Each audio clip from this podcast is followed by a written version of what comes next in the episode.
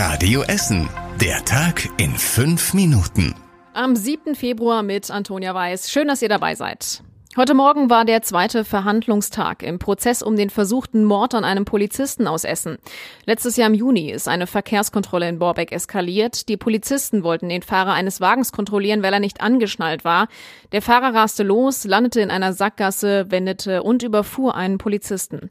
Angeklagter, Opfer und Zeugen haben sich heute geäußert. Für uns im Landgericht in Rüttenscheid war Radio Essen Stadtreporterin Julia Krüsemann. Die Stimmung im Gerichtssaal war bedrückend.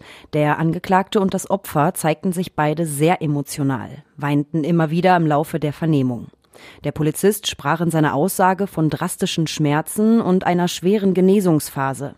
Seit Anfang Februar arbeitet er wieder im Wachbetrieb in Altenessen. Momentan hat er noch Probleme mit seinem linken Arm. Langfristig möchte er aber wieder zurück in den Streifendienst. Der nächste Prozesstag ist Ende Februar. Dann wird geklärt, wie es in dem Fall weitergeht.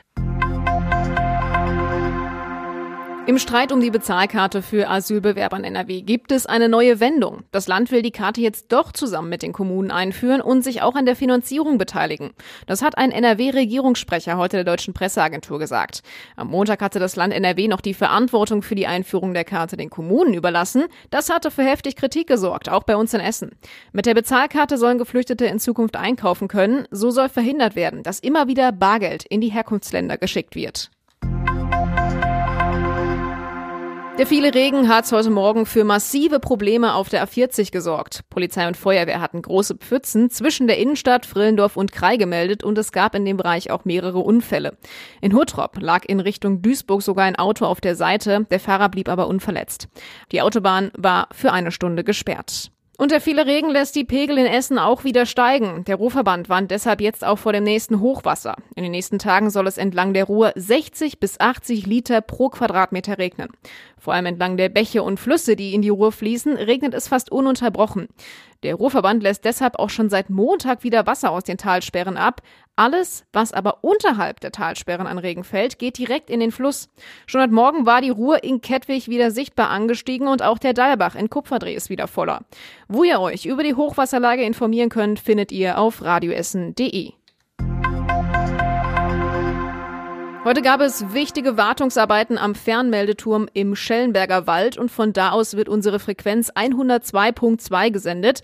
Deshalb kam es zwischen 10 und 14 Uhr immer mal wieder zu Ausfällen.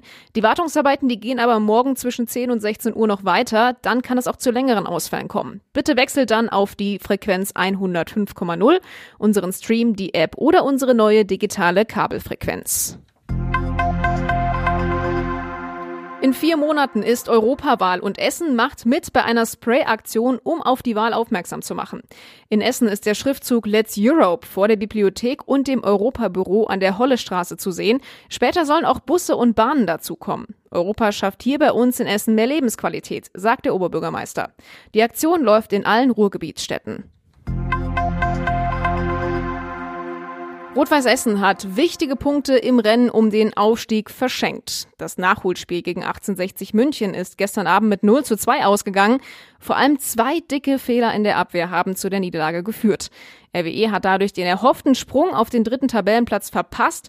Das nächste Auswärtsspiel steht schon am Samstag an, dann beim Spitzenreiter in Regensburg.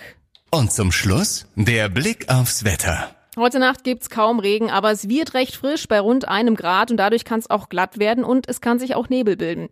Morgen geht's erst kalt und trocken los, mittags kommt dann aber der nächste Regenschauer und der Rest des Tages ist dann auch oft nass. Die Temperatur steigt bis zum Nachmittag auf 6 Grad. Und das waren sie, die wichtigsten Nachrichten an diesem Mittwoch. Alle aktuellen Meldungen findet ihr wie immer auch auf radioessen.de und in unserer Radioessen App.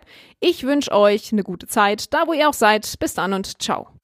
Das war der Tag in fünf Minuten. Diesen und alle weiteren Radio Essen Podcasts findet ihr auf radioessen.de und überall da, wo es Podcasts gibt.